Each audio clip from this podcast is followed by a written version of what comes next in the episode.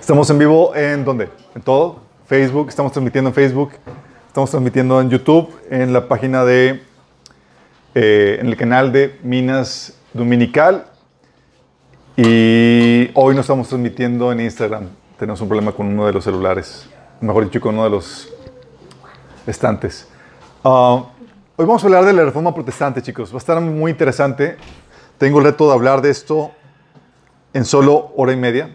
No prometo nada. Pero es el reto. Saben, una de las clases favoritas que tenía durante la prepa era la clase de historia. Me fascinaba. Y más porque eh, el maestro sabía cómo darlo de una forma que te involucraba o te hacía parte de, de, ella. Eh, muy emocionante ver de dónde venimos, cuál es el trasfondo y por qué las cosas son como, como son. Bueno, hoy vamos a ver algo de historia, vamos a ver el asunto de la, reforma protestante. Y es algo, un, tema muy importante porque es la herencia que recibimos nosotros como cristianos evangélicos aquí en México. Y tenemos que saber qué pasó y por qué estamos viviendo las cosas como estamos viviendo. Mucho de eso, de esa explicación de, de cómo estamos viviendo las cosas, tiene que ver con este evento muy importante. De hecho, Mientras que el mundo está celebrando Halloween, mientras que los satanistas están con sus preparativos para el culto a Satanás, sacrificios y demás, nosotros apenas, hasta recientemente, se está empezando a fomentar la celebración de la reforma. Y se me hace muy, muy, muy padre el hecho de que, siendo una festividad típicamente del enemigo, Dios decidió en esa festividad comenzar un movimiento que iba a darle en la torre a Satanás como suele suceder, yo sé, con hacerlo. Sin saber, Satanás, ¿qué, ¿cuál es el motivo? Hablar acerca de esto que... Amado Padre, te damos gracias, Señor. A nuestros descendientes, Padre. Pedimos, Señor, que el día de hoy tú hables a nuestro entendimiento, Señor. Que tú nos, hagas, nos des sabiduría, conocimiento de ti tu palabra y de cómo te mueves a lo largo de la historia, Señor. Te pedimos, Señor, que tú hables a través de mí, hasta nuestros días. Por eso les digo que va a ser un reto.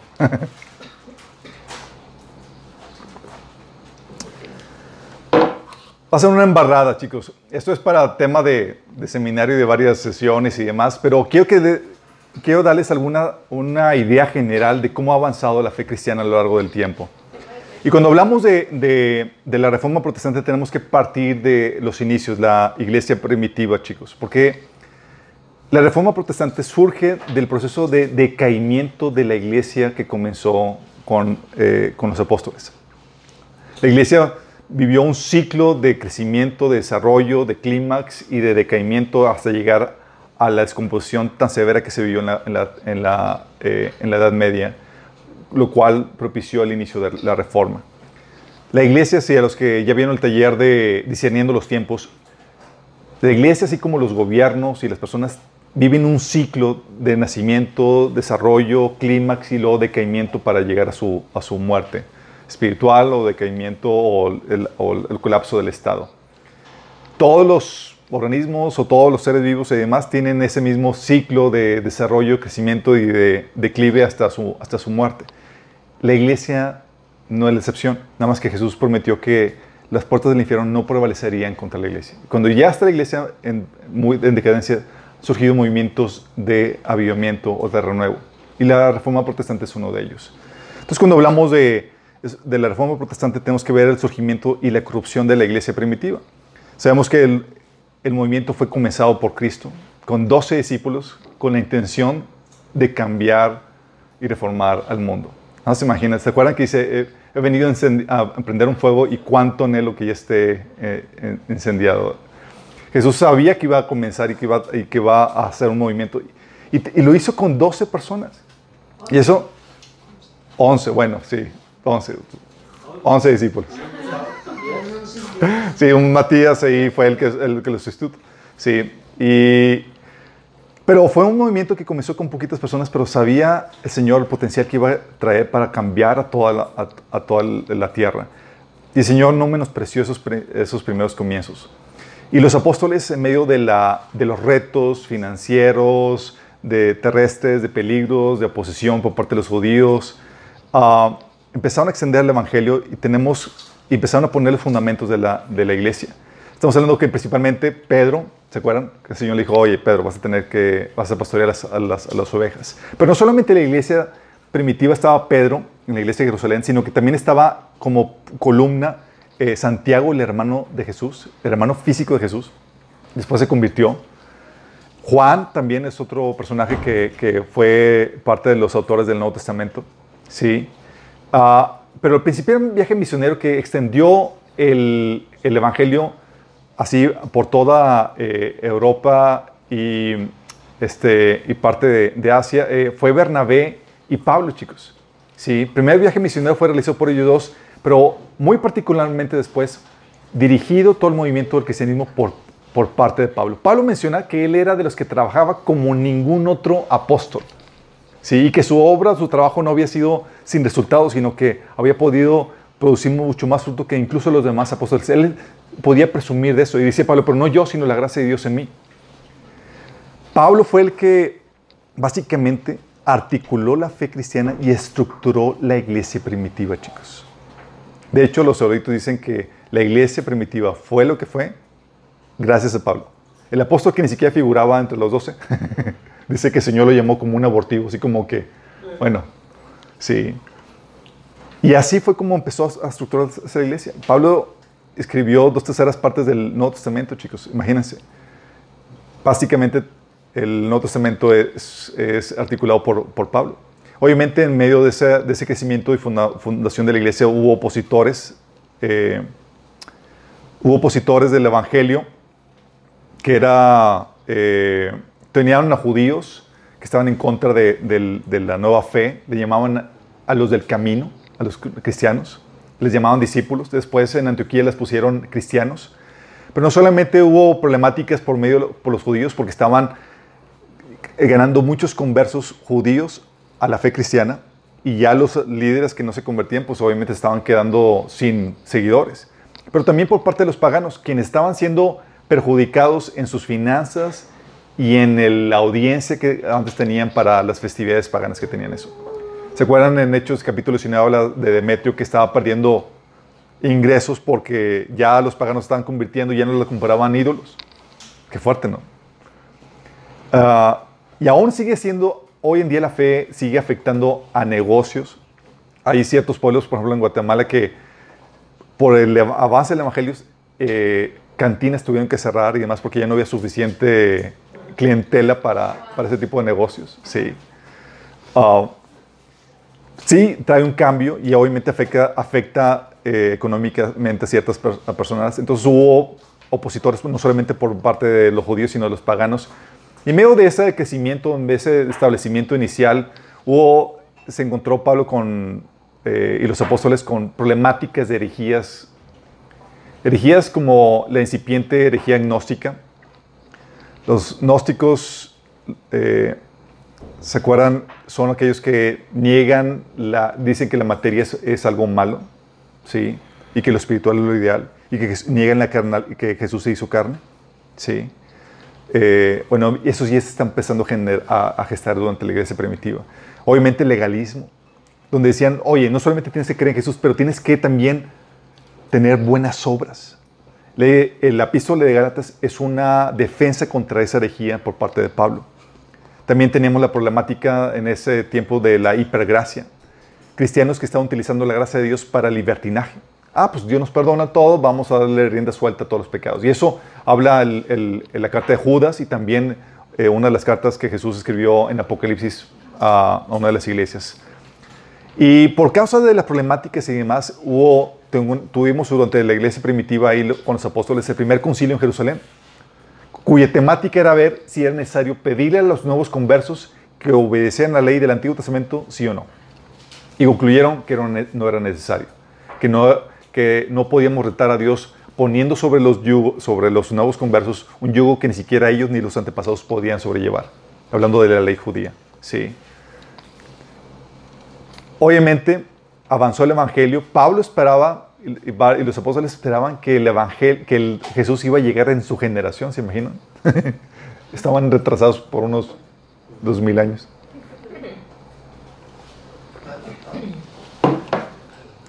Pero Pablo, este periodo de la iglesia primitiva termina con los apóstoles, esta época de los fundamentos de los apóstoles termina con un tiempo oscuro y de gran oposición.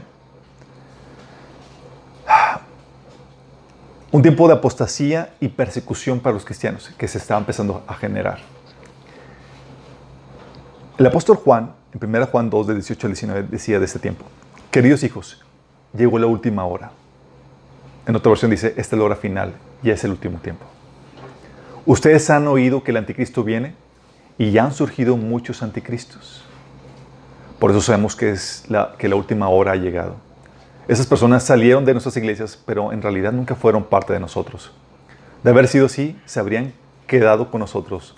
Al irse demostraron que no era parte de nosotros. El apóstol Juan aquí estaba hablando de anticristos, opositores al cristianismo, a la fe cristiana. Muchos de ellos que habían salido de las iglesias. Está hablando de la apostasía y la persecución. El apóstol Pedro hablaba acerca de eso, Pablo también hablaba de eso. Hablaban de que iban a haber tiempos peligrosos, donde la gente, los cristianos se iban a ca- caracterizar por estilos de vida no regenerados y que iba a venir fuentes de persecución. Y por eso decían, ya llegó el fin. O sea, ya se llegó el clima, se evangelizamos, gente se convirtió y ya empeza- está empezando a ver una oposición. Sí, de hecho, de eso vamos a hablar el martes un poco más a profundidad. Pero en medio de la oposición, oye, pues no venía el Señor y la oposición se vino como nunca, chicos. La persecución por parte de Roma hacia la iglesia, hacia los primeros padres, fue terrible, ¿sí? Ah, y se arreció no con la generación de los apóstoles, de los cuales casi todos, excepto uno, murió una vida eh, en martirio, murió una eh, muertes eh, trágicas de- por parte de la persecución. Pero la persecución más intensa iba a llegar sobre la siguiente generación, los discípulos de los apóstoles, chicos. Sí. Los discípulos de los apóstoles, sin embargo, estaban preparados para los terribles tiempos de persecución que vivirían por parte de los apóstoles. Les habían advertido muy bien, prepárense. De hecho, Pablo le advirtió a Timoteo, dijo, seguramente te va a tocar. Prepárate porque van a haber tiempos terribles y vas a padecer persecución. Le advertía Pablo a Timoteo. Y en esa generación tenemos a padres de la fe, Policarpio, que fue discípulo de Juan y obispo de Esmirna, a Ignacio, discípulo de Juan y también eh, obispo de Antioquía, a Papías, que fue alumno de, Juan, obispo y también obispo de Irápolis, ¿sí?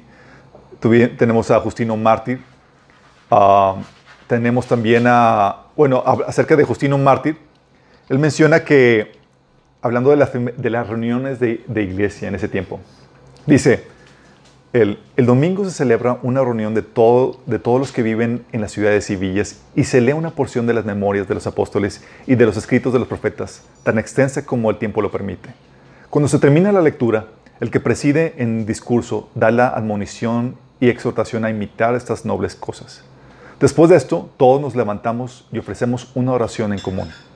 Al terminar la oración, como antes hemos descrito, traen pan y vino y el que preside da gracias por ellos conforme a la capacidad y la congregación contesta amén. Luego los elementos consagrados se reparten a cada uno y participamos de ellos y los llevamos y los llevan a los diáconos a los hogares de los ausentes. Los ricos y los de buena voluntad luego dan ofrendas conforme a su, buen, a su libre voluntad y esta ofrenda se deposita con el presidente, quien de ella suple a los huérfanos, viudas, presos, extraños y a todos los necesitados. Así de sencilla, chicos, era la reunión. Sin complejidades. Teníamos también otros personajes como Orígenes, Tertuliano. Muchos de todos ellos, chicos, muchos de ellos eh, murieron en martirio. De hecho, este Policarpio eh, fue perseguido por el emperador, fue, la persecución fue ordenada por el emperador y fue arrestado y llevado eh, ante el gobernador y le decía, le decía que, que lo podía dejar libre si tan solo maldecía a Cristo. Sencillo. No acepto. Y él contestó, 86 años he servido a Cristo y él nada me ha hecho sino el bien. ¿Cómo podría yo maldecirle a él a mi Señor y mi Salvador. Y fue quemado vivo. Sí. Ese fue Policarpio. Ignacio, el emperador Trajano, ordenó su arresto y él mismo presidió el juicio y la sentencia fue arrojarlo a, las fieras de, en Roma. De camino a Roma escribió a los cristianos romanos una carta en, la, en que les rogaba que no intentaran obtener su perdón. O sea, no existan por mí, no intercedan por mí. Que él anhelaba el honor de morir por su Señor. Y dijo, que las fieras estén ávidas de, de acometerme. Y si no lo están, yo los obligaré. Vengan jauras, eh, jaurías, de fieras, vengan a desgarrar, vengan desgarramientos y mutilaciones, quebranto de huesos y desmembramientos, vengan crueles torturas del diablo, solamente alcancé yo a Cristo. Y se regocijó en el martirio. Estos eran los, los padres, chicos, estaban así tan preparados para eso, que en medio de la oposición, en medio de esta situación, la iglesia, lejos de crecer, ¿qué crees? Creció de formas impresionantes. Sí. Se reunían en catacumbas, no, había, no podían reunirse eh, de forma visible, porque obviamente había persecución por parte del Imperio Romano contra los cristianos. Y las catacumbas eran vastas galerías subterráneas, túneles, generalmente de 2, entre 2.5 y 3 metros de ancho y entre 1.2 y 1.8 metros de, de, alto. Y tenían cientos de kilómetros de extensión debajo de la ciudad de Roma. Y lo usaban los cristianos como lugares de refugio, de culto y de sepultura durante las persecuciones imperiales. El número de sepulturas cristianas se calcula entre 2 y 7 millones de cristianos. Ya han sido ya más de 4.000 inscripciones de la época de Tiberio hasta Constantino, de, eh, de los cristianos que se reunían ahí. Y vamos a la iglesia. ¿Dónde? Ah, pues es en la cueva número tal, eh, colinando con la cueva subterránea número tal. O sea, eran lugares donde nada que ver con como sucede el día de hoy, donde nos reunimos con tantas comodidades y demás. Y era, te congregabas so pena de muerte. Es decir, si te encontraban, si había espías y demás, era bye. Y los cristianos se seguían congregando. Y la iglesia creció en medio de oposición. Este tertuliano, en una, eh, un padre de la iglesia y prolífico escritor durante la segunda parte del siglo II y parte primera parte del siglo III, dijo, nosotros somos de ayer, sin embargo, llenamos vuestras ciudades, islas, fuertes, pueblos, consejos, así como los campos, tribus, de curias, el palacio, el senado, el foro. Solamente os hemos dejado para vosotros los templos. Hablando de que habían llenado todo con el Evangelio y con gente que se había convertido en medio de la persecución. ¿Qué hora no?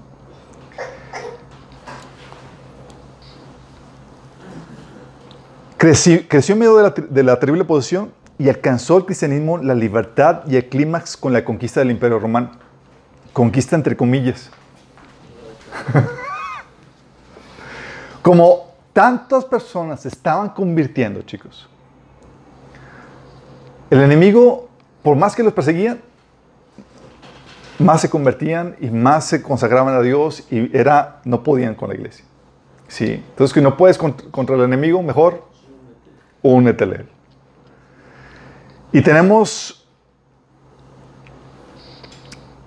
que en el año 312, eh, Constantino, el emperador, en una de las guerras contra otros de los aspirantes del trono, en vísperas de la batalla, en el puente de Milán, a las afueras de Roma, el 27 de octubre, justamente por estas fechas, vio en los cielos, sobre el sol, una visión de la cruz y sobre ella las palabras, en este signo vencerás. ¿Y qué crees? Venció. y resolvió luchar bajo la bandera de Cristo y ganó la batalla. Fue el punto crucial de la historia cristianismo. Sí. Que más bien pareciera una técnica, una táctica sabia, porque el imperio, por causa de la extensa eh, crecimiento del cristianismo, se estaba desmoronando porque Roma ya el imperio romano ya no está teniendo la, la fortaleza porque estaban por causa de los cristianos. Entonces mejor decidieron hacerse cristianos.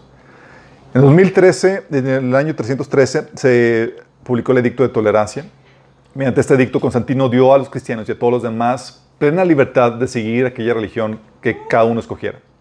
Ok, ya no hay persecución, la religión que quiera seguir, si quiere seguir cristiano, órale. Si, si quiere seguir otra religión, hay libertad.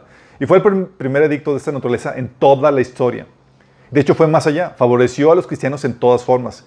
Llenó de ellos muchos puestos prominentes. Eximió, los eximió de, impuestos y del servicio militar. Qué padre, ¿no? Gente que te eximan de los impuestos por ser cristiano. Oh, yo me convierto. Dice, impuso, eh, impulsó la construcción de iglesias hizo del cristianismo la religión de su corte y emitió en el año 325 una exhortación general a todos sus súbitos a que abrazaran el cristianismo. Y por cuanto la, aristocracia romana persistió en adherirse a las religiones paganas, trasladó su capital a Bizancio y la llamó Constantinopla, la nueva Roma, capital del imperio cristiano. Este Constantino, oye, ordenó bajo la dirección de Eusebio, ¿saben quién es Eusebio? se le conoce como el padre de la historia eclesiástica. Sí, es el que documentó la historia del cristianismo desde Jesús hasta ese tiempo. Y él, bajo esa dirección, los eh, ordenó, eh, bajo la dirección de Eusebio, mandó hacer 50 copias de la Biblia, ¿sí? con los más hábiles copistas, para la iglesia de Constantinopla. Y eh, se llevaron en dos carruajes públicos y con pompa y platillo. ¿sí? Posiblemente los manuscritos de Sinaítico y Vaticano sean de estos ejemplares que se escribieron, que se hicieron. También durante Constantino declaró el día de descanso el domingo, día de asamblea. Sí. Obviamente prohibió el trabajo corriente y permitió que los, soldados cristianos asistieran a los servicios de las, de las iglesias. Este día de descanso significaba mucho para los esclavos. Sí. Y trajo otras reformas como la cristianización del imperio, en donde gracias a esta cristianización se abolió la esclavitud, los combates de los gladiadores terminaron, el enfanticidio de los hijos indeseados también se terminó, también la crucifixión como forma de, ejecución también se, se, se, canceló. Y se empezaron a construir, obviamente, las, casas, las primeras casas de adoración. El primer edificio cristiano para la iglesia, chicos, ¿cuándo fue, ¿saben cuándo fue construido? Fue construido por Pedro, ¿en qué año?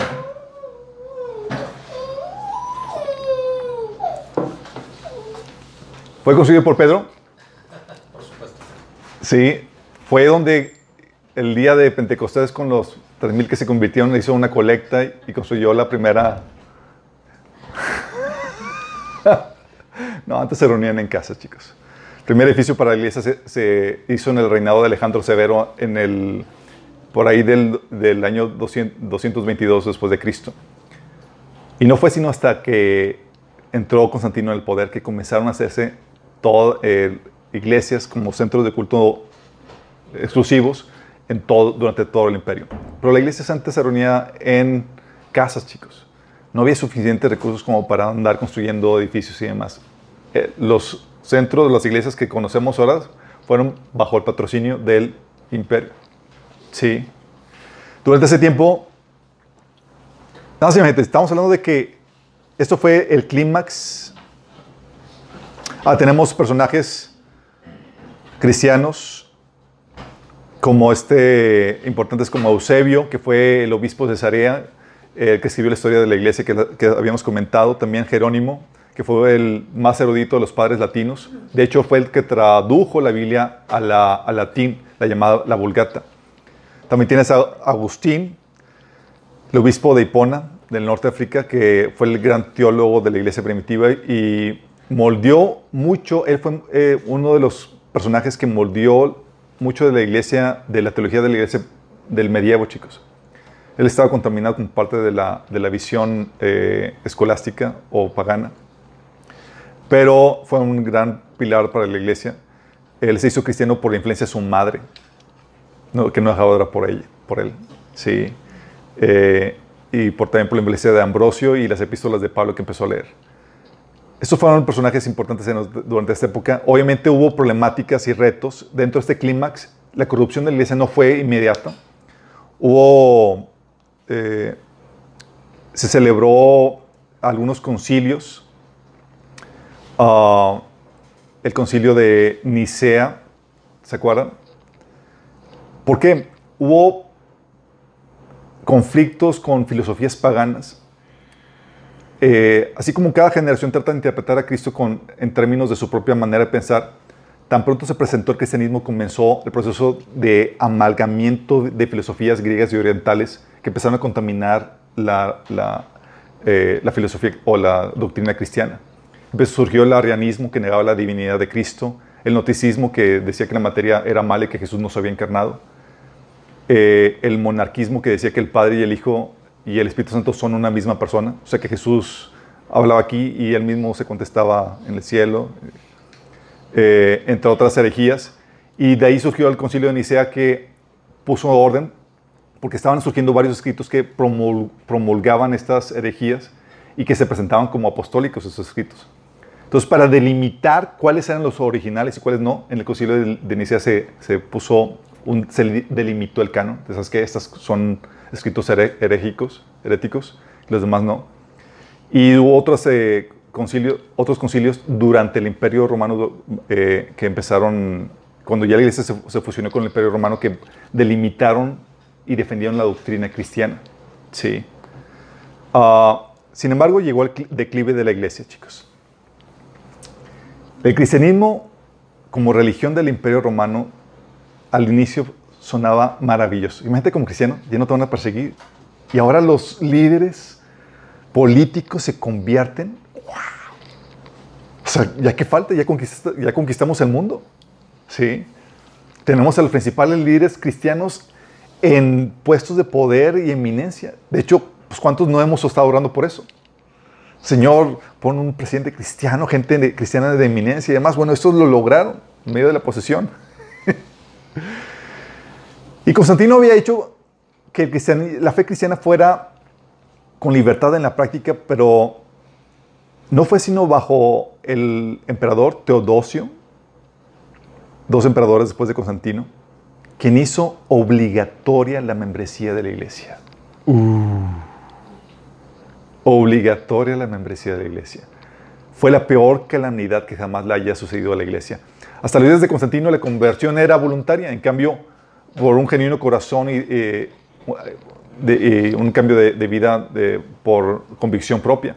Pero ahora la conversión obligatoria llenó a las iglesias de gente no regenerada y compenetró a la iglesia el espíritu militarista de Roma imperial. La iglesia cambió completamente de naturaleza y sobrevinieron a partir de ahí mil años de abominaciones papales el paganismo, según esto había caído el paganismo, chicos. Teodosio, al decretar a la iglesia la institución del Estado, suprimió a la fuerza toda religión y prohibió la adoración de ídolos.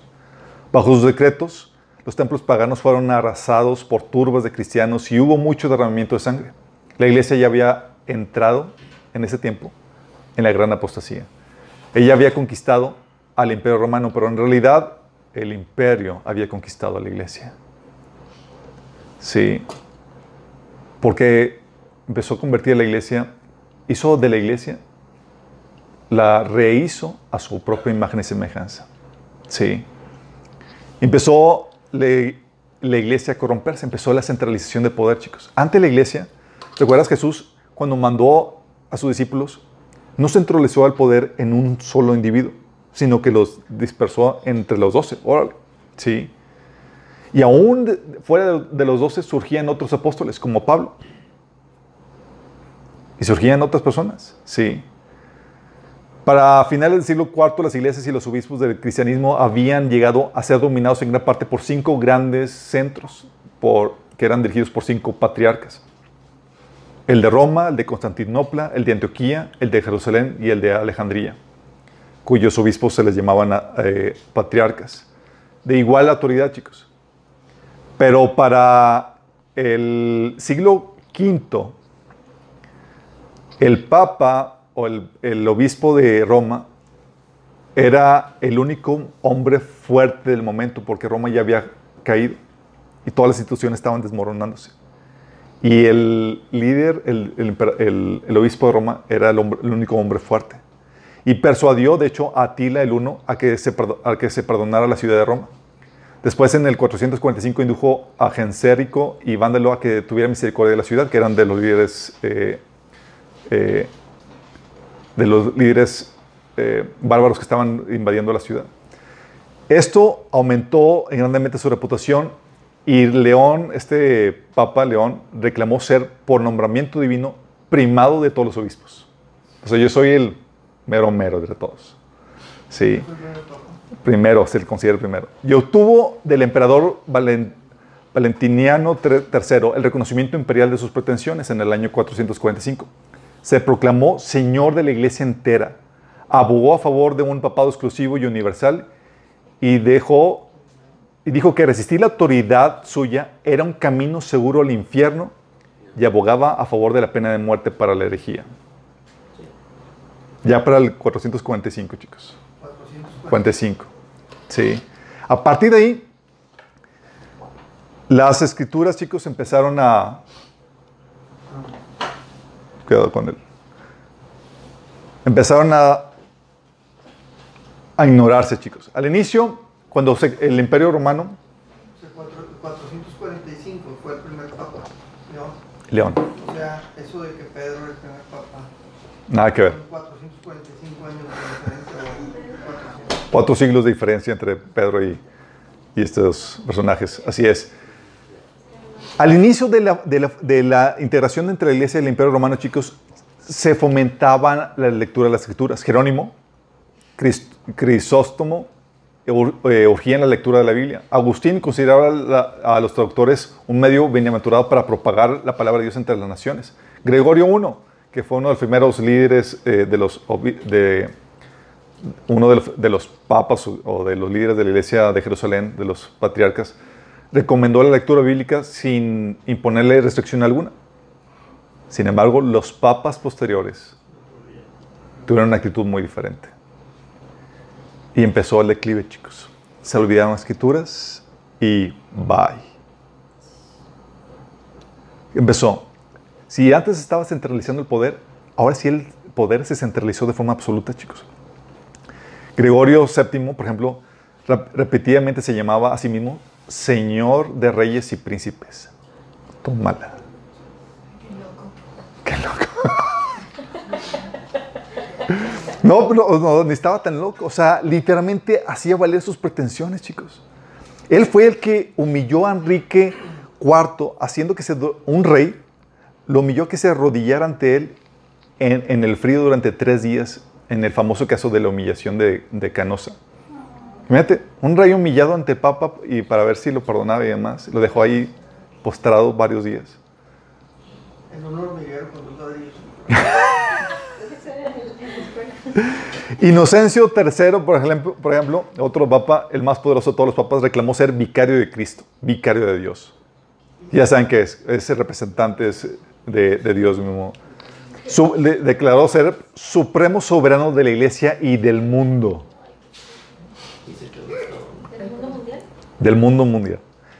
Declaró tener el derecho de poner reyes y príncipes y que todas las cosas en la tierra y en el cielo y en el infierno estaban sujetas al vicario de Cristo. ¿Qué? Ya. Sí, ahorita te pasa, parece así como que... ¡ah! Pues estamos llegando a, a los niveles de corrupción que, que estaba llegando. Llevó a la iglesia al dominio supremo del Estado. La autoridad más alta era la iglesia. Condenó la Carta Magna de Libertades de Inglaterra. O sea, una carta que daba libertades y fin de derechos, bueno, este papa la, condenaba. Prohibió la lectura de la Biblia en el idioma del pueblo. Ordenó el exterminio de todo hereje. Instituyó la Inquisición llamada Santo Oficial fue. Estamos hablando del papa que fue entre, mil, entre 1198 y 1216, o sea, en el siglo XIII. Él fue el que impuso el Santo Oficio, que era para erradicar a los enemigos de Cristo, y utilizó el Estado para ello. Él ordenó la matanza de los al, albígenes, albigenses, que eran uno de los cristianos previos de la, de la Reforma. Más sangre se derramó bajo su dirección y de sus sucesores inmediatos que ninguna otra época en la historia de la Iglesia. Ni siquiera los romanos se le, se le igualaban. Sí, con excepción del periodo del papado durante la Reforma Protestante. Ellos se llamaban católicos. Así es, hermanos católicos. Con Ignacio III Uno creería que Nerón, el terrible César llamado la bestia, hubiera vuelto a la vida con el nombre del Cordero de Cristo. Terrible.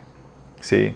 Bonifacio VII, digo, octavo, puso una bula que se llamaba Unam Sanctam, que dice que declaramos y afirmamos y definimos y pronunciamos que es de todo necesario para la salvación de toda criatura humana que esté sujeta al pontífice romano.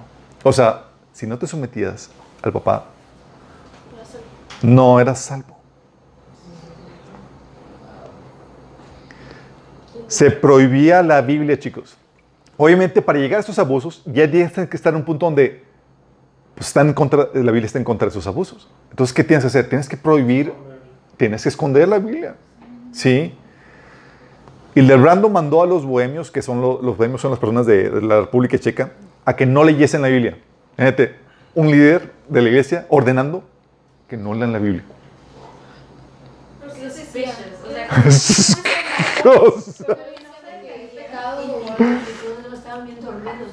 Le decían que sí era terrible. Lo que pasa es que para entender todos estos puntos debemos de conocer parte de lo que permitió Constantino, que fue, que fue el que inició todas estas consecuencias. Y si se desconoce parte de lo de Constantino, difícilmente se va a poder entender esto pues, de la vida. Constantino, chicos, nada más imagínense, Constantino eh, le ofreció las riquezas y el éxito del mundo a la iglesia y se corrompió. O sea, la iglesia está acostumbrada a ser la perseguida, la menospreciada, la, la relegada. Y pues te ofrecen, te dan, ponen así a la, a la mano los éxitos, el éxito del mundo, la fama, la riqueza, el poder, la autoridad, todo. Y como le dices, no. Dices, lo puedo utilizar para, para el Señor. Y es como el Señor de los Anillos, ¿no? Así como que, qué precio es todo el bien que posee con este poder.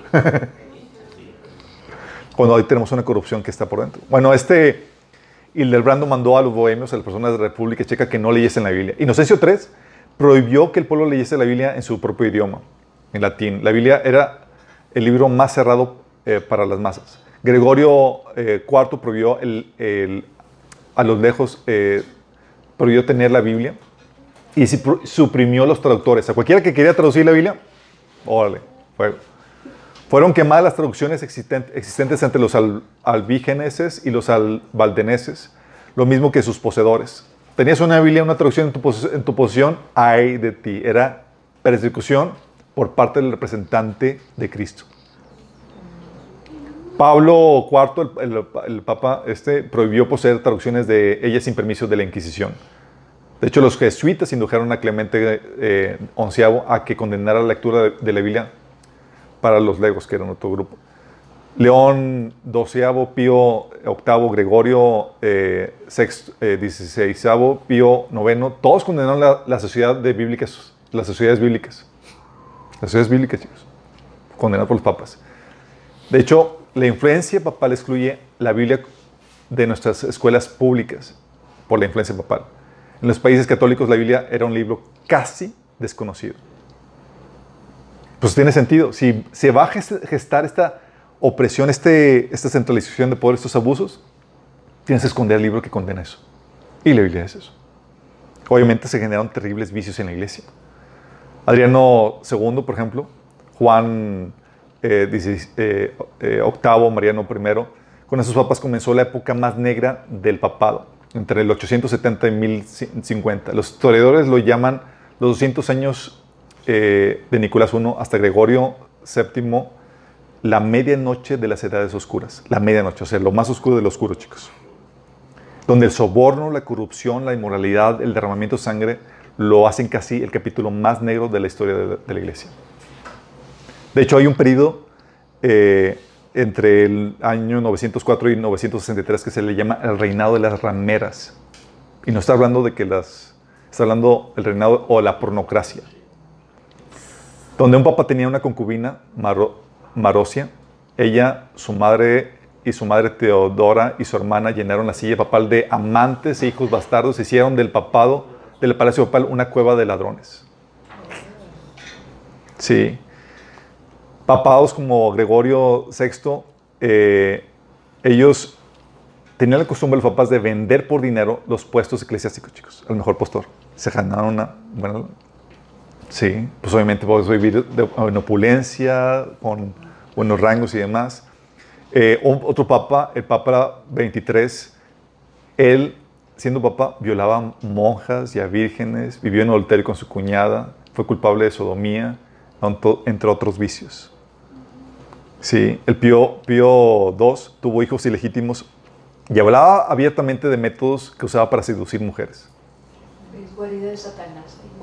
Alejandro VI, el más corrompido de los papas del Renacimiento, fue licencioso, avaro, depravado. Él compró el papado, sí, por dinero. Hizo nuevos cardenales para recuperar lo, de lo que había invertido.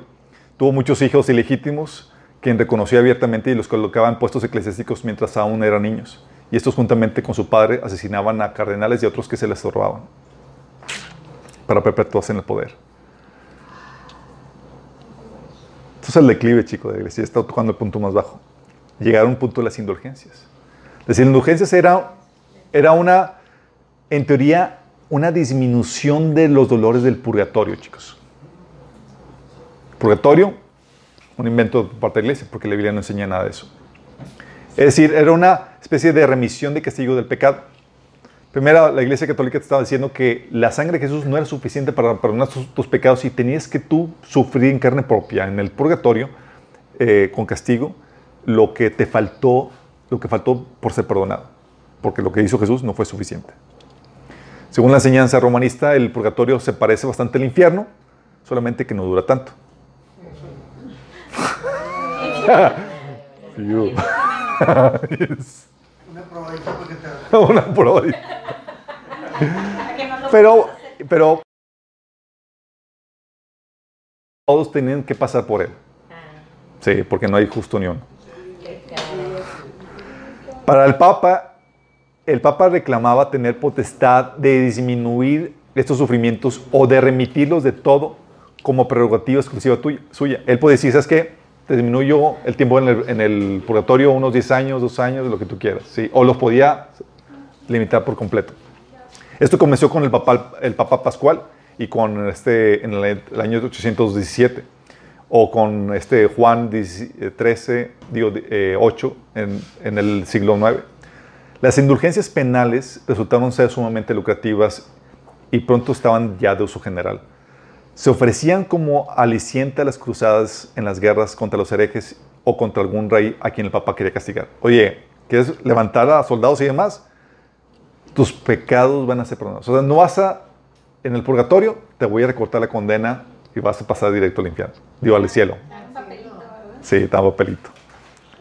A los inquisidores, quienes traían leña para quemar a un hereje, a quienes hacían peregrinaciones a Roma o para, promover cualquier empresa pública o privada del Papa, o a cambio de dinero, se les ofrecían indulgencias. El Papa Sixto eh, IV, en 1476, fue el primero en aplicarlas a las almas ya en el purgatorio. Eh, las indulgencias se contrataban al por mayor para su venta. Esto de vender el privilegio de pecar llegó a ser una de las... La capilla sextina, con toda la hermosura que tiene la iglesia, fue construida con indulgencias. En 1517, Juan Tetzel, eh, Tetzel recorría Alemania y fue donde estamos ya llegamos con, con este eh, eh, Lutero. Recorría Alemania vendiendo certificados firmados por el Papa que ofrecían a los compradores y a sus amigos el perdón de todo pecado sin confesión, arrepentimiento, penitencia ni absolución sacerdotal. Decía el pueblo, tan pronto como vuestro dinero suene en el cofre, las almas de vuestros amigos se elevarán del purgatorio al cielo. Y esto horrorizaba a Lutero.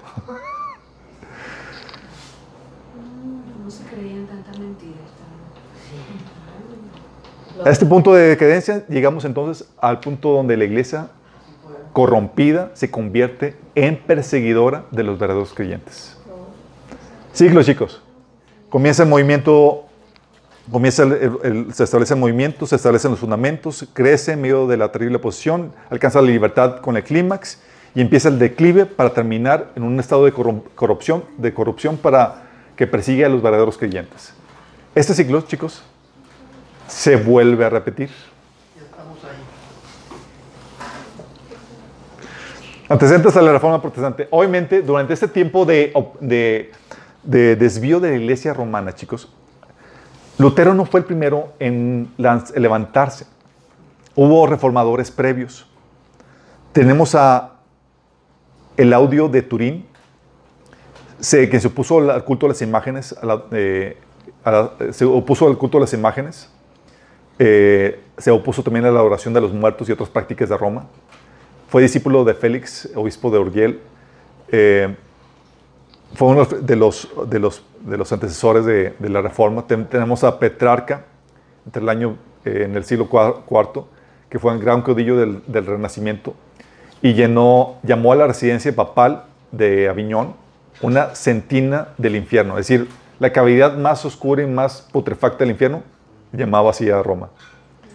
Tenemos a Juan Wycliffe, en el siglo IV también profesor de Oxford, Inglaterra, predicaba contra la, la tiranía espiritual del clero y la autoridad del Papa. Típico, predicaban contra los abusos y la autoridad, sí, el abuso de autoridad del Papa. Suponía la existencia de papas, cardenales, patriarcas y monjes, atacaba la trans- trans- transubstanciación, la confesión auricular, también defendía el derecho del pueblo a leer la Biblia y la tradujo al inglés. A sus seguidores le, llamaban lolardos. Sí, era, trataba de, con el conocimiento de las escrituras, levantarse en contra de todos los abusos de la iglesia. Obviamente la iglesia, entre los abusos que mencionamos, vimos que se habían desviado en un montón de cosas, chicos. Sí, porque ya tenía, ya por desviarse de las escrituras, estaban fomentando la oración a los muertos, eh, que los líderes de la iglesia no debían de casarse, lo cual trajo un terrible inmoralidad sexual, porque obviamente la mayoría no tiene don de continencia. Eh, también ocasionó que, eh, entre otros abusos, eh, desviaciones de la escritura. Sí. Juan Hus fue otro líder que fue rector de la Universidad de Praga, en Bohemia. Fue discípulo, fue discípulo de Wy- Wycliffe y cuyos escritos habían llegado hasta Bohemia. Era predicador intrépido, atacaba los vicios del clero y, estaba, y del estado corrompido de la iglesia. Condenaba la venta de indulgencias, rechazaba el purgatorio, la adoración de, santos y el culto en, en lengua extranjera. Y elevaba las escrituras por encima de los dogmas y las ordenanzas de la iglesia. Obviamente, fue así un precursor tipo este Lutero.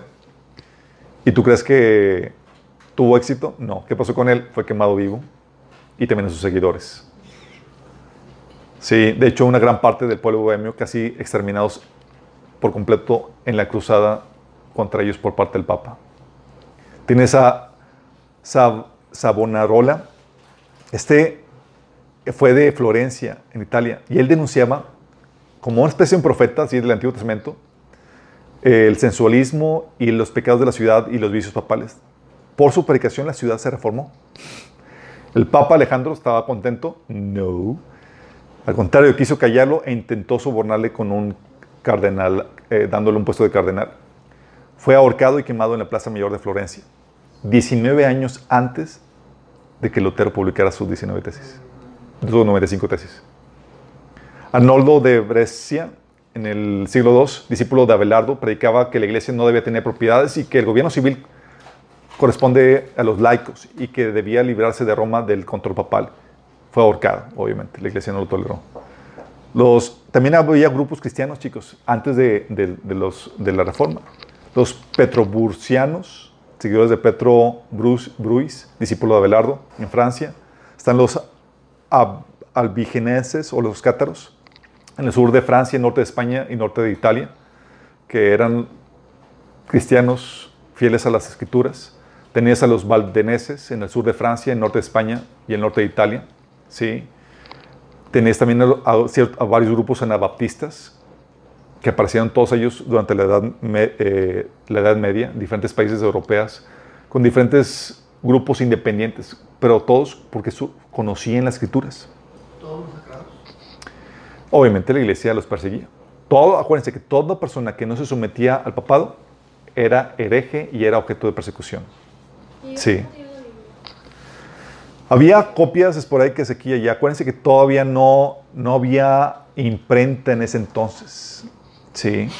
Tenías, así como la iglesia primitiva, copias a mano, ¿sí? Y, Ah, y que traficaban. traficaban versículos y pasajes y demás. Así era, ¿sí? Y todos sus movimientos y todos sus líderes, chicos, podían levantarse en contra de los abusos de la iglesia solamente porque habían redescubierto la Biblia. Acuérdense, el proceso de, caide- de- de- de- decaimiento de la iglesia fue porque la, igle- la Biblia se perdió. Lo mismo tú ves en- con el pueblo de Israel. Llegó la cúspide con este Salomón y se empezaron a desviar. La Biblia se les olvidó. ¿sí? Hubo sí resurgimientos de la Biblia y hubo pequeños movimientos, pero ya estaba todo en decadencia. Al punto de que se, se olvidaban de las escrituras por completo. Y no vino sino hasta, un- hasta que vino una reforma, un avivamiento, despertar con, eh, con Esdras, ¿se acuerdan? Que wow, resurgimiento de las escrituras. Sí. Bueno, lo mismo pasó aquí, pero aparte de los reformadores que estaban antes, chicos, sucedió el renacimiento. El renacimiento o ami- avivamiento del saber, como se le conoce también, que fue el resultado en parte de las cruzadas o de la presión de los turcos y de la caída de Constantinopla, que con- contribuyó al movimiento de, reforma. Porque despertó gran interés en las antiguas obras clásicas que encontraban en las expediciones. Y se invirtieron vastas sumas de dinero en recolectar manuscritos y fundar bibliotecas con todos esos manuscritos que estaban encontrando. Pero lo que fue vital en esto fue la imprenta, que sería como el Internet, chicos, hoy en día. Porque al mismo tiempo se inventó la imprenta, Gutenberg, ya saben. Eso trabajo, este trabajo, la abundancia de diccionarios, libros de gramática y versiones y comentarios de las escrituras. Vino el estudio de las escrituras en las lenguas originales y el renovado conocimiento de las fuentes de, las fuentes de la doctrina cristiana reveló la vasta diferencia entre la sencillez natural del evangelio y las fabricaciones eclesiásticas que profesaban fundarse en las escrituras. O sea, vieron, ¿sabes qué? La Biblia dice esto y el Papa se comporta de esta forma. La reforma debió su, eh, su ser al contacto directo de la mente a las escrituras, chicos, que se dio gracias a la imprenta, lo cual trajo la emancipación de la mente de la autoridad eh, clerical y papal. Con esto de imprenta, chicos, fue donde sucedió lo de Lutero. Déjame decirte, Lutero no pensaba comenzar ninguna reforma. ¿Va? Fue Dios. Él estaba histérico con las cuestiones de las indulgencias y demás, y él quería tener un debate con los líderes de la iglesia eh, teológico para, oye, vamos a ver, basado en las escrituras, qué onda con estos abusos de las indulgencias y demás. Entonces él publicó el 31 de octubre, o sea, ma- mañana celebramos el aniversario de la reforma, publicó en la puerta de la iglesia de Wittenberg 95 tesis, casi todas las- cuales se relacionaban con las indulgencias, pero que en el fondo atacaban la autoridad papal.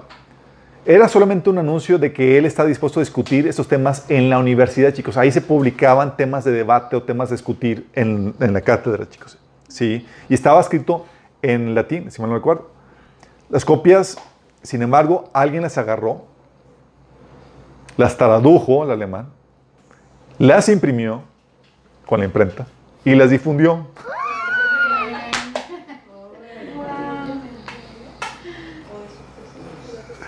Y aquello resultó ser la chispa que levantó llamas a Europa. Y a partir de ahí, por la aceptación que tenían, siguió tratando, tratado tras, tras tratado que eh, en latín para los eruditos y en alemán para el pueblo en común. ¿sí? Ya en 1520, Lutero era el hombre más popular de Alemania, chicos, por lo que estaba publicando, por la imprenta, chicos. La diferencia entre Lutero y los demás era que, gracias a la imprenta, las ideas de Lutero se podían difundir, chicos. Los demás no tenían eso. No había medio de difusión. Era, era grupo así muy pequeño y fácilmente eh, sofocable. Aquí era, pues imprimías algo y era como el internet ahora, chicos. Cualquier cosa que publiques en internet, ahora para bajarlo y, guardarlo y borrarlo del internet está en chino. Bueno, lo mismo pasaba con la imprenta. Era, se publicaba y eras, y, quién sabe, formar de, eh, tratar de, opacar eso o de, quemar eso, pues no, ya había medios de distribución, de impresión que hacían que las copias se pudieran multiplicar con facilidad. Entonces, ¿qué pasó? Lutero, pues a la iglesia no le cayó muy bien y lo excomulga. Ok, déjame aclararte esto. Cuando la iglesia católica te excomulgaba, no era como hoy en día donde, ah, pues te saco de la iglesia y no pasa nada, digo X. Era algo, era, te condenaba al infierno y era, eh, cuando vino la reforma, era cualquier persona que te, incluso te mataba, era haciendo un beneficio o un servicio a Dios, porque estabas excomulgado. Bueno, en 1520 Papa emitió una bula que excomulgaba a Lutero y declaraba que si no se retractaba dentro de 60 días, recibiría la pena de vida a, a la herejía, es decir, la de muerte. Cuando Lutero recibió la bula, ¿qué creen que hizo? La quemó. La quemó públicamente el 10 de diciembre de 1520. Aquel día fue el día de emancipación de este monje, eh, este Lutero. El otro suceso importante de la reforma fue la dieta de Worms. Que dices, ¿cómo que la dieta de, gusanos? No. eh, la asamblea, la dieta de Worms era una asamblea de los principales del Sacro Imperio Romano Germánico que se llevó a cabo en un lugar que se llama Worms. Sí. En 1521, Lutero fue llamado por el rey Carlos V, el chocolate. Ese- Carlos V era un hijo del diablo. Porque buen chocolate.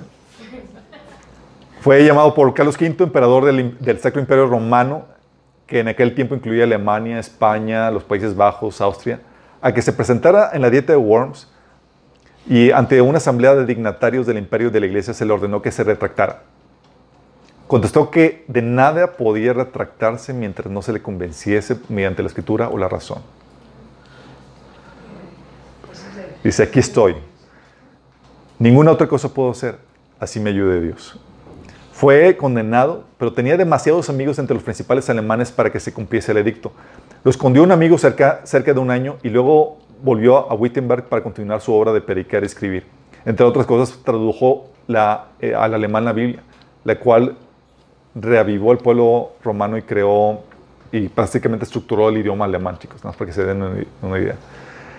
En el- la dieta de Espira, ya sé que la dieta es esa reunión de los líderes de la iglesia eh, que se llevó a cabo en Espira, eh, en lo cual los católicos romanos formaban la mayoría, dictó que los católicos podían enseñar su religión en los estados reformistas, pero prohibió la enseñanza luterana en los estados romanistas. Contra esto, los príncipes luteranos hicieron una protesta formal y desde entonces se les conoce como protestantes.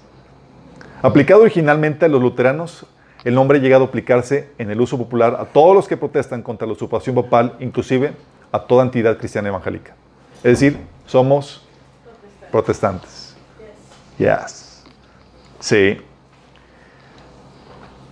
Ese es el inicio de reforma, chicos. Obviamente, se estableció los fundamentos de la reforma con la ayuda de otros pioneros o apóstoles de la reforma.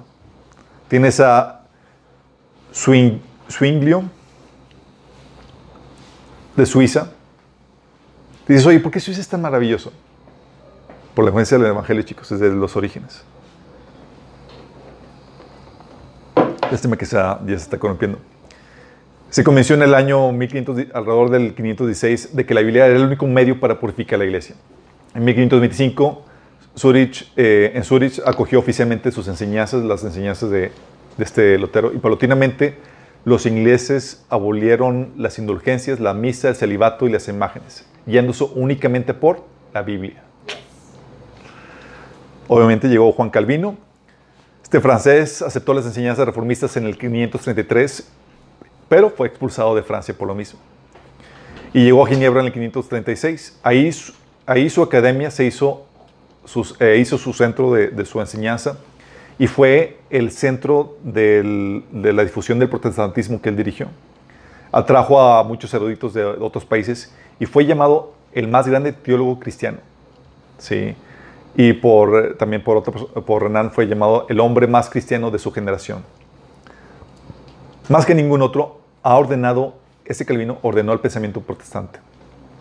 En Suiza, tierra de, libertad, la reforma comenzó por Zwinglio y fue llevado adelante por Calvino. La unión de los dos, de ambos en, en 1549, hizo que se constituyera la iglesia reformada, que es la calvinista. ¿Sí? Sus reformas fueron aún más completas que las de Lutero. Fueron los que extendieron y estructuraron toda la, la idea reformada. Tenemos a otros que fue Juan Knox, sacerdote escocés que empezó a enseñar las ideas de reforma cerca del año 540. Sacerdote escocés, chicos. Este fue crucial en, allá en Inglaterra. Tenemos a William Tyndall. William Tyndall fue el primer traductor de la Biblia en inglés, chicos. Sí.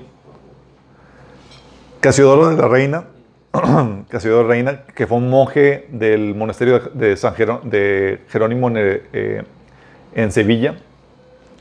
Él pronto tuvo contactos con el luteranismo y se convirtió a partidario de la reforma y empezó la traducción de la Biblia. Este Casiodoro lo comenzó, pero este Ciprano de Valeria la editó. Sí, tenemos la, la versión Reina Valera, sí, la que tenemos hoy en día. Otros personajes, Erasmo, que fue el más grande erudito popular escritor de los días de la Reforma. Su mayor ambición era liberar a los hombres de los falsos conceptos acerca de la religión. Decía que la mejor manera de hacerlo era volver a las escrituras. Su Nuevo Testamento griego es lo que se utiliza para la traducción de la Biblia, chicos. Sí. Él dio a los traductores un texto exacto sobre qué trabajar en la traducción de los demás idiomas. Fue un crítico eh, de la iglesia romana, eh, pero nunca se unió a la reforma. Sí, se mantenía tras bambalinas. Entonces establecen los fundamentos y el crecimiento y se empieza a crecer el movimiento a pesar de la oposición, chicos. En los Países Bajos la reforma fue acogida desde muy temprano, el luteranismo y luego el calvinismo, y desde aún antes eran muy numerosos los anabaptistas que ya había ahí. Entre el 513 y 531 se hicieron 25 diferentes traducciones de la Biblia en holandés, flamenco y francés. En 50 años la reforma había alcanzado a toda Europa, apoderándose de la mayoría de, de- de la mayor parte de Alemania, Suiza, los Países Bajos, Escandinavia, Inglaterra, Escocia, Bohemia, Austria, Hungría, Polonia y ganando terreno en Francia. Fue un golpe tremendo para la iglesia romana, que a su vez se iba a organizar con el movimiento de contrarreforma. La contrarreforma. Carlos V, chicos, fue uno de los reyes más sanguinarios juntamente con la iglesia. Sí, está casi como de protesta romper todos los chocolates que nos...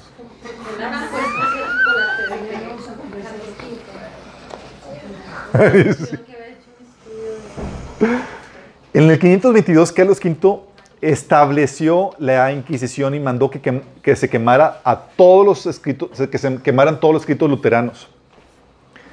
En el 525 prohibió toda reunión religiosa en la que se leyera la Biblia. Imagínate, reunión donde se lee la Biblia, prohibida, chicos. En 1546 prohibió imprimir o poseer la Biblia, ya sea vulgata o cualquier traducción. 546, prohibido poseer la Biblia. En 536 decretó la muerte por fuego para los anabaptistas, es decir, los que se bautizaban de grandes. O si se enteraban de que te habías bautizado ya de grande cuando ya te había bautizado la iglesia católica de pequeño. Fuego. Así como que vamos a tener una reunión de bautismos. ¿Quién se quiere bautizar? Y todos. Yo, bien. Sí, Felipe II, sucesor de Carlos V, ratificó los edictos de su padre y con la ayuda de los jesuitas llevó adelante la persecución aún con mayor furia. Por una sola sentencia de la Inquisición, la población entera fue condenada a muerte y bajo Carlos V y Felipe II, más de 100.000 personas fueron masacradas con crueldad impresionante. En Francia, chicos, había, para 1559, había cerca de 40.000, 400.000 protestantes. Se le llamaban hugonotes. ¿Qué nombrecitos? En 1557, el Papa ordenó su exterminio. Se le conoce el evento como la matanza de Bartolomé. La noche del 24 de agosto del 572 murieron masacrados 70.000 hugonotes. En Bohemia, en 1600, de los 4, de los 4 millones de habitantes, 80% era protestante. Cuando terminó su obra, los Habsburgo y los jesuitas, con, su- con la Inquisición, quedaban solamente 800 mil personas, todos católicos romanos. En Austria, más de 4 millones a 800 mil, todos que murieron. En Austria y Hungría, más de la mitad de la población habían eh, se había hecho protestante, pero bajo lo- los Habsburgo y los jesuitas, todos fueron muertos. En Polonia, a finales del siglo XVI parecía que el, el romanismo estaba a punto de desaparecer del todo, pero aquí también los jesuitas mataron la reforma mediante la persecución. Lo mismo pasó en Italia, en España. El concilio de Trento, chicos, fue eh, lo que como comenzó el movimiento de contrarreforma. Por medio del concilio de Trento, que duró 18 años, del, del 46 al, del 546 al 563, los jesuitas y la Inquisición suprimieron algunos de los abusos morales del papado. O sea, sea, oye, tenemos que ponerle, parar un poco la crítica al papado. Vamos a poner, a reformar un poco el papado. Sí.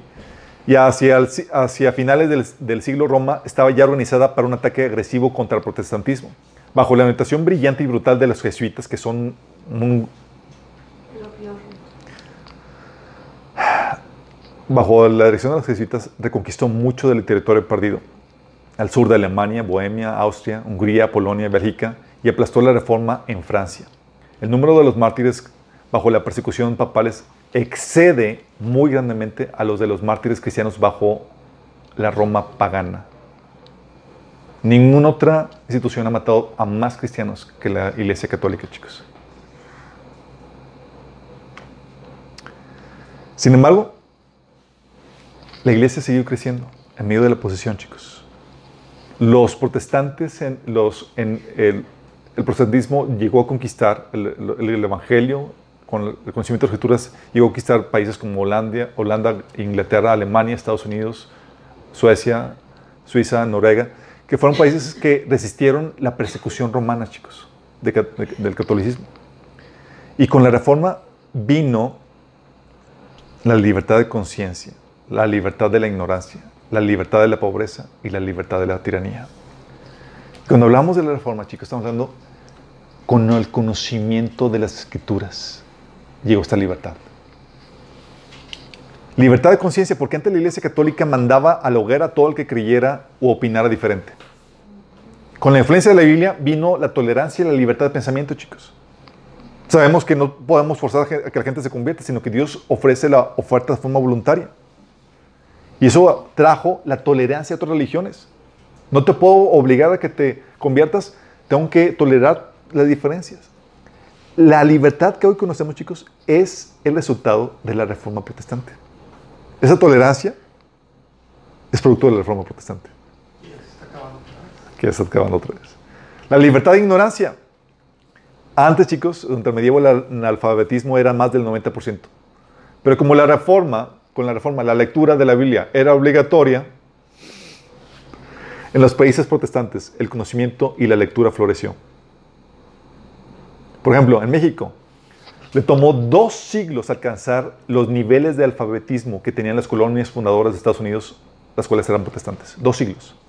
Cuando se fundó el, Estados Unidos, más del 90% de las personas sabían leer. Eso, eso no, lo que en México, sino hasta el siglo pasado. Por eso estamos. Por eso está la persona de los Siempre lo tuve. Pero eso vino con la reforma, chicos. Pero era, era obligación, era que, oye, tienes como responsabilidad, como obligación, responsabilidad personal, lee las escrituras porque es lo que, eh, ahí viene la palabra de Dios. Entonces se te enseñaba a leer con la, con la Biblia. Qué grueso, ¿no? También vino libertad de pobreza, chicos. ¿Por qué? Porque con el descubrimiento de la Biblia vino el entendimiento de que el trabajo era honroso, aún el más insignificante, y que era una forma de glorificar a Dios. La Iglesia Católica, eh, bajo la mentalidad, eh, la Iglesia Católica era eh, producto, el trabajo era el producto de la caída. Y lees la Biblia, de repente, ups, antes de que el hombre cayera, Dios lo puso a trabajar, ¿sí? Y era una forma de glorificar a Dios. Y de, de ahí surge la famosa ética protestante de trabajo. que llevó a los países protestantes a ser los más prósperos del mundo. ¿Gracias a qué? A la reforma protestante, chicos.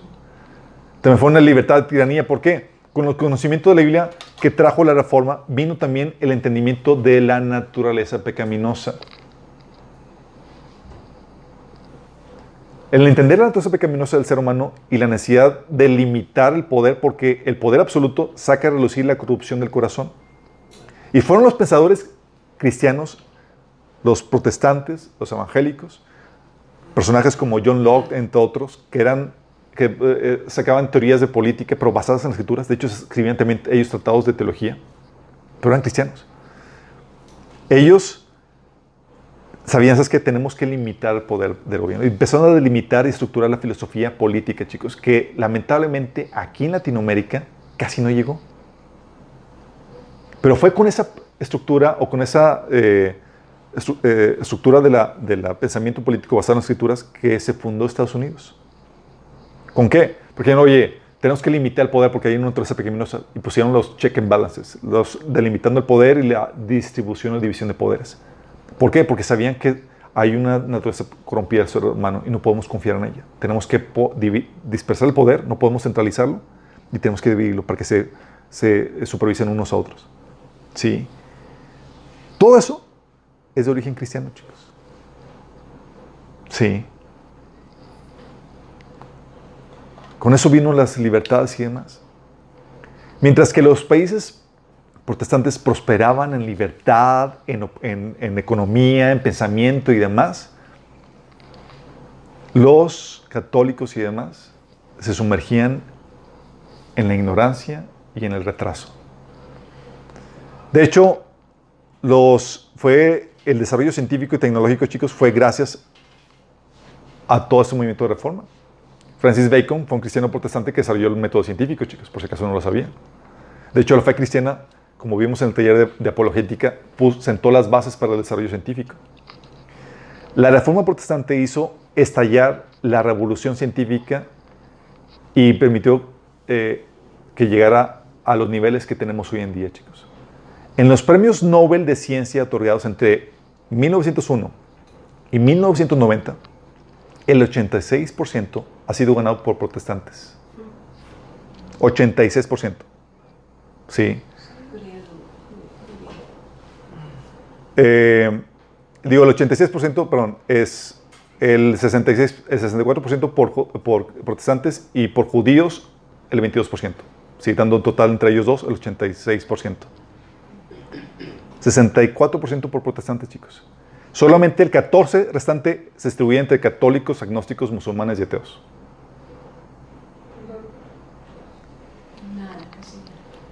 Es evidente el poder de las escrituras en las personas, cómo los lleva a florecer en todos los sentidos. Por eso los principales cristianos, los principales científicos eran cristianos, chicos, producto de la reforma. Isaac Newton, Johannes Kepler, Galileo, Bryce Pascal, Boyle, Francis Bacon, René Descartes, Pascal, etcétera, Luis Pasteur, entre otros, eran protestantes. Eran creyentes, chicos. La influencia protestante llevó a conquistar la libertad en el mundo, aún en los países católicos, chicos. Fue por la influencia de los países protestantes que, por ejemplo, se ganó la libertad religiosa en España. Por la influencia. Era como que veían cómo prosperaba además y era como que tener la reprensión o perseguir a los cristianos ya era como que era mal visto. Sí. Fue por la influencia de, los países protestantes que en países católicos como México, en Latinoamérica, también se empezó a dar tolerancia a los cristianos, chicos. De hecho, no fue sino hasta mediados del siglo pasado que se permitió la libertad para las iglesias protestantes evangélicas en México. Aunque ya se estaban sembrando en el siglo antepasado, eran, eran reprimidas en todo, en, todo sentido. No fue sino hasta el siglo pasado, mediados, chicos, finales.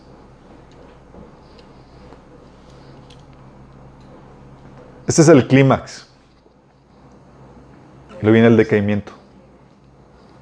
Otra vez decaimiento de la iglesia protestante. Los efectos de la, de la reforma protestante, chicos, ya llegaron al clímax y ahorita van De picada. Igual que los efectos del movimiento de la iglesia primitiva. Pasamos ya a la persecución más severa. De hecho, más severa, el movimiento del movimiento de reforma pasó una persecución más severa que la iglesia primitiva durante la, la era de los papas. De los papas. Durante la era de los, em- de los emperadores romanos. La iglesia de reforma, de la, de la reforma protestante, se le vivió mil veces más severo con la Inquisición. Porque eran especialistas en la tortura, chicos. Eran terribles, eran sanguinarios. Bueno, sobrevivimos eso y alcanzamos la libertad y la y ahorita estamos en el proceso ya de. De, de- La peor de todas, la gran así es. Entonces, ¿qué pasó? Tenemos a una iglesia que se quedó con el nombre estar viva, pero ya está muerta. La iglesia de la Reforma, chicos, fue wow. Eras un luterano, sabías que eras un verdadero cristiano. Eras, eras un presbiteriano, wow, eras excelente cristiano. Sabías, porque tenías el, el abolengo de, de la Reforma protestante, creías en la salvación, las escrituras y demás. Pero estas iglesias que comenzaron con la Reforma protestante ahorita están, en su mayoría, muertas. Han abandonado el cristianismo ortodoxo que creían en el inicio, chicos. Ya no creen en la justificación por fe. Ya no creen en la perfección de la palabra de Dios. De hecho, los principales opositores a la- a la inspiración de las escrituras vienen de estas iglesias reformadas, que son ahora ya liberales. Ya no creen en la total depravación del hombre. Ahora creen que todos somos buenos y que puedes llegar al cielo sin necesidad del Evangelio. Ya no creen en la redención de la sangre de Cristo. Ya no la predican, chicos. Es algo que les había platicado. A mí me tocó cuando, cuando estaba en los 90 que me convertí, me tocó hacer un viaje a Estados Unidos y duré ya, ya un año. Y estaba en shock porque aquí la iglesia metodista, por ejemplo, es está, sigue pegada a las escrituras. Pero llego allá y me hospedó una familia cristiana, metodista y demás, y me invitó a una conferencia de misiones. Y la conferencia de misiones, ¿cuánta gente había conocido el Evangelio y demás? Ya no era nada, ya, no- ya el compartir el Evangelio o hacer la obra misionera ya no era compartir el Evangelio, chicos, era cuántas casas se han construido, cuántas personas se han alimentado, y era trabajar a la par con las Naciones Unidas. De la mano del diablo. Era, era, era hacer solamente obra social. Y yo decía, yo platicando con la persona que me había invitado, que eran misioneros aquí en, aquí Monterrey, dije, ¿y cuántas personas compartiste el Evangelio aquí? Ninguna, nomás vinieron aquí misioneros a enseñar, dar clases de inglés. Bueno, me invitaron allá, se les agradece.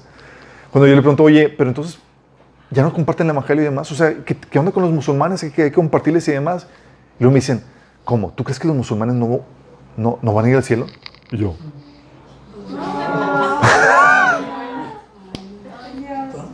Pero ellos creen en Dios, me decían. Y yo, pero necesitan a Cristo. Y me dicen, "Mm, tú eres cristiano fundamentalista. Y yo,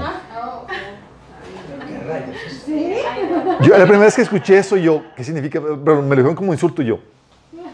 Me sentirme ofendido. Yo digo, ¿qué-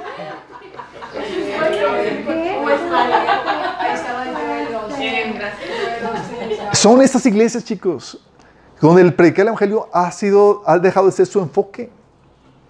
En un episodio, cuando, cuando estaba en Canadá, me platican de que eh, parte de las iglesias reformadas que también ya se han agarrado, ya se han vuelto liberales en ese sentido, llegó un predicador eh, invitado a la iglesia y compartió el evangelio tal cual, llamando a gente que se arrepiente, que creen en el evangelio, porque si no están perdidos necesitan a Cristo y demás. Lo corrieron de la iglesia. Pero terminó su. Y te la fuiste prédica. con- y te fuiste con él. O no, para estas iglesias que comenzaron bien, ya nada más tienen el título de estar vivas, pero están muertas. Porque el evangelio ha dejado de ser su enfoque, ahora nada más es la labor social. Hoy tienen ellos la herejía de la gracia barata, donde Dios no envía a nadie al infierno, solamente a los muy, muy, muy malos. Sí. Creen la herejía del, del universalismo, que te dice que la gente, que es posible que la gente sea salva sin Cristo. Pues obviamente, pues es políticamente correcto. ¿Cómo? La gente que está en China, que nunca conoció el Evangelio, va a ir al infierno si no, conoce- si no se le predica el Evangelio. todos somos bajo pecados y necesitamos el Evangelio. Pero ellos dijeron, no, no es necesario. Y por lo mismo, como no es necesario, no predican el Evangelio. Sí, liberal, aceptan y ordenan homosexuales. El Génesis es simbólico, ya no es literal como en la Biblia, no hay tal cual como la, la caída ni demás. Eh, ya no hacen referencias a la sangre de Cristo, es políticamente correcta. De hecho, la iglesia luterana es una iglesia mantenida por el gobierno, igual que la iglesia anglicana, chicos. Pues obviamente tienes que agradar a los que te mantienen. Ellos consideran la teología del reemplazo, donde hacen a Dios mentiroso, donde dicen que el pueblo de Israel fue reemplazado por la iglesia. Entonces Dios ya no tiene nada que ver con el pueblo de Israel, ya terminó su asunto con el pueblo de Israel. ¿Sí? Niegan el, por lo mismo el destino profético de Israel, niegan el, re- el reino milenial de Jesús, no fomentan la vida devocional, cómo andas en tu portarse bien, se ponen a los grupos eh, bíblicos disidentes. Y de hecho, la mayoría de ellos se han vuelto a unir a la iglesia católica. En los años 90, la iglesia luterana, que comenzó la reforma, chicos, fundada por Lutero, firmó la Carta de Reconciliación con el Vaticano. La muerte. Así, Lutero revolcándose en su lecho de muerte. Sí. Y esta iglesia, en estas condiciones de decadencia, no fue ningún obstáculo para el gobierno nazi durante la Guerra Mundial. Y eso, oye, ¿por qué Hitler pudo escalar al poder y no hubo nadie que lo detuviera? Si es una Alemania protestante y con muchas iglesias cristianas y luteranas y demás, ¿qué pasó? Está una iglesia muerta. No hubo ningún obstáculo por parte de los predicadores ni los pastores de, en Alemania en contra de, de- de lo- de- de los nazis. Solamente uno que otro, eh, hay uno muy famoso que ahorita no me acuerdo el nombre. Pero esa es la iglesia. Y por otro lado tenemos a otra iglesia que es de la segunda ola, que se ha corrompido, eh, ha corrompido la fe para conseguir los placeres y los éxitos de este mundo. Es la llamada de la iglesia de la prosperidad. La iglesia que apela al egoísmo del hombre para atraer miembros a la iglesia. Si te entregas a Cristo te va a ir bien.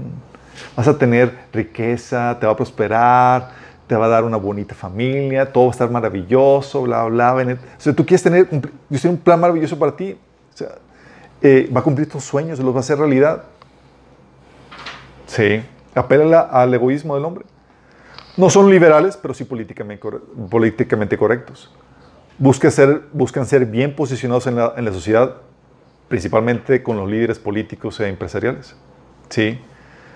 No hay llamado al arrepentimiento o la regeneración o a sufrir por el Evangelio, sino a satisfacer sus deseos de, placer, de los placeres. Lo que el- la carta de Santiago condenaba. Dice, ustedes solamente piden, pero piden qué? Para sus placeres. ¿No saben que la amistad del mundo es enemistad contra Dios? Bueno, esta iglesia fomenta el entrega de los placeres. O sea, no invitas a la gente a morir a su egoísmo, sino lo alimentas.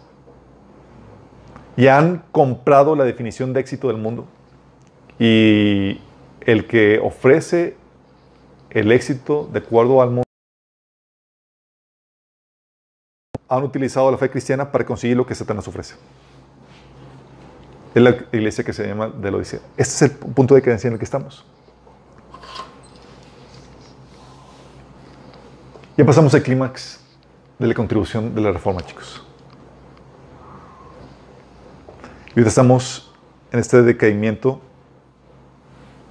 donde ahorita con el decaimiento de la iglesia también ha decaído la sociedad en general y se han disminuido los derechos y las libertades, chicos. Ahorita se está restringiendo la, opinión, de- la libertad de opinión, la libertad de conciencia. En todas partes es genérico. Aquí en México ya se aprobó la, eh, la- la sanción contra los que ofrecen terapias de conversión a los homosexuales. O sea, nosotros. ya se condena o se puede encarcelar a alguien por discursos de odio. Ya se tiene intolerancia a los que enseñan la Biblia. Sí, ya se restringe incluso la autoridad de los padres. O sea, que fue en Chiapas o no me acuerdo, en, allá en el sur, que, o sea, niños de dos años ya pueden, sin consentimiento de los padres, registrarse con el género que ellos quieran. Sí. Se han limitado los derechos de los padres, ya donde ya ni siquiera puedes disciplinarlos con libertad. No puedes cuestionar cosas, se fomenta la ignorancia, chicos. Hay de ti si trata de cuenta cosas como el COVID, o, y cuestionas la ideología de género, o sacas respuestas científicas y demás. Bye. Se está, se está eliminando, eliminando la libertad de asamblea. Con el COVID se pudo ver con claridad que cualquier excusa puede funcionar para que las iglesias, para ordenar que las iglesias se dejen de reunir. La libertad de, se, ha, se ha estado eliminando la libertad de asamblea, la libertad de tránsito con el COVID. Y los pastores no están siendo ningún estorbo o barrera contra el decremento de los derechos que estamos sufriendo. Igual que sucedió con la alemana nazi. Países protestantes que alguna vez habían sido baluartes de la libertad ahora están amenazando con represión como Canadá, Australia, Inglaterra, Alemania, Estados Unidos, chicos. Dices, ¿qué está pasando? Está volviendo el totalitarismo otra vez como cuando empezó la iglesia en la Edad Media a controlar y a, extender su poder por todas partes. Porque lo que viene es la persecución, completando ese círculo del inicio, chicos. Esta es la última ola previa que el Señor venga. Sí. Nos volvemos a encontrar otra vez en la misma situación que la de los apóstoles. ¿Te acuerdas? Los apóstoles estaban de como que vienen tiempos peligrosos y demás, tiempos de persecución y demás. Bueno, ahorita estamos en ese momento.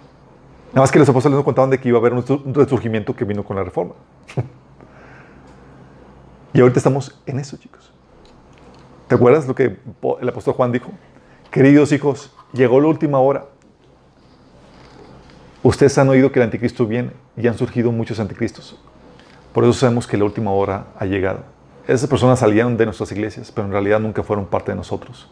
De haber sido así, se habrían quedado con nosotros. Al irse demostraron que no eran parte de nosotros. Hablando de que esta última hora que estaban viendo los apóstoles, es la que estamos viendo nosotros, chicos. Pero ahora sí es la última. Ya no hay otra oleada de avivamiento, chicos. Y la última oleada que va a haber va a ser después de la tribulación. Sí. Por eso Pablo, esta, esta es la, los tiempos peligrosos que, estaba, que Pablo le dijo a Timoteo que venía a venir. Dice, también debes saber esto, que en los posteriores días vendrán tiempos peligrosos, porque habrá hombres amadores de sí mismos. Esto, esta descripción, chicos, es de la iglesia, no es del mundo. Dice, habrá hombres amadores de sí mismos, avaros, vanagloriosos, soberbios, blasfemos, desobedientes a los padres, ingratos, impíos, sin efecto natural, implacables, calumniadores, intemperantes, crueles, aborrecedores de lo bueno, traidores, impetuosos, infatuados, amadores de deleites más que de Dios, que tendrán apariencia de piedad, pero negarán la eficacia de ella. Porque estos, de estos son los que se meten en las casas y llevan cautivas a las mujercillas cargadas de pecados arrastradas arrastradas por diversas concupiscencias. Estas siempre están aprendiendo y nunca llegan a, eh, pueden llegar al conocimiento de la verdad. De la manera que Janes y Jambres resistieron a Moisés, así también estos resisten a la verdad. Hombres corruptos de entendimiento, reprobados en cuanto a la fe, mas no irán más adelante, porque su insensatez será manifiesta a todos, como también lo fue la de aquellos.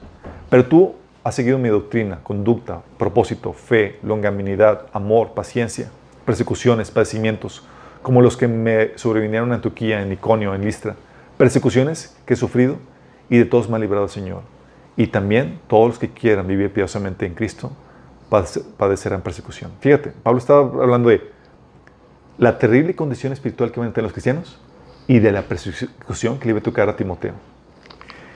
Ellos ya veían que era el final, chicos. Bueno, sabemos que no vino, pero se ha repetido el ciclo. Y ahorita estamos en el mismo ciclo en el que se encontraban ellos.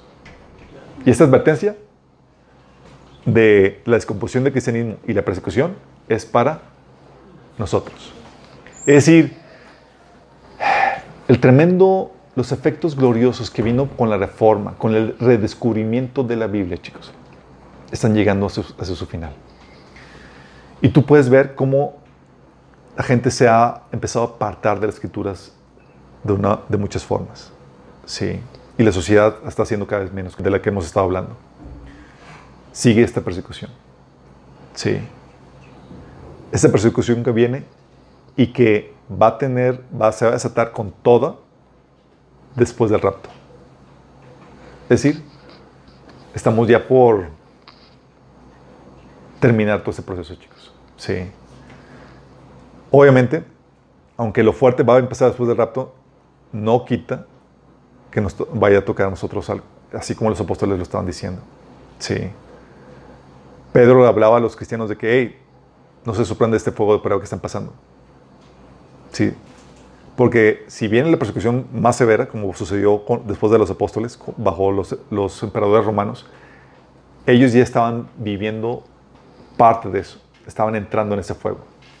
Y es esperar que nosotros también nos vaya a tocar parte de eso.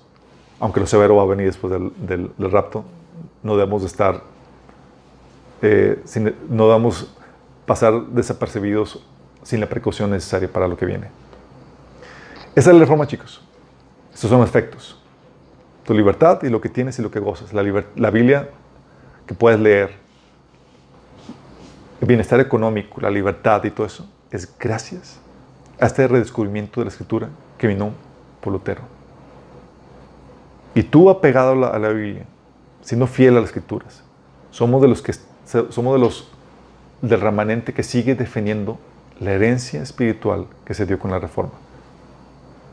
La idea es que no nos desviemos y que podamos ser de los que no caen en este proceso de decaimiento de la iglesia, sino al contrario, se mantienen firmes. Firmes para salvación que podamos ser luz y sal en medio de esta época de decaimiento que en la que estamos viviendo nosotros. ¿Oramos?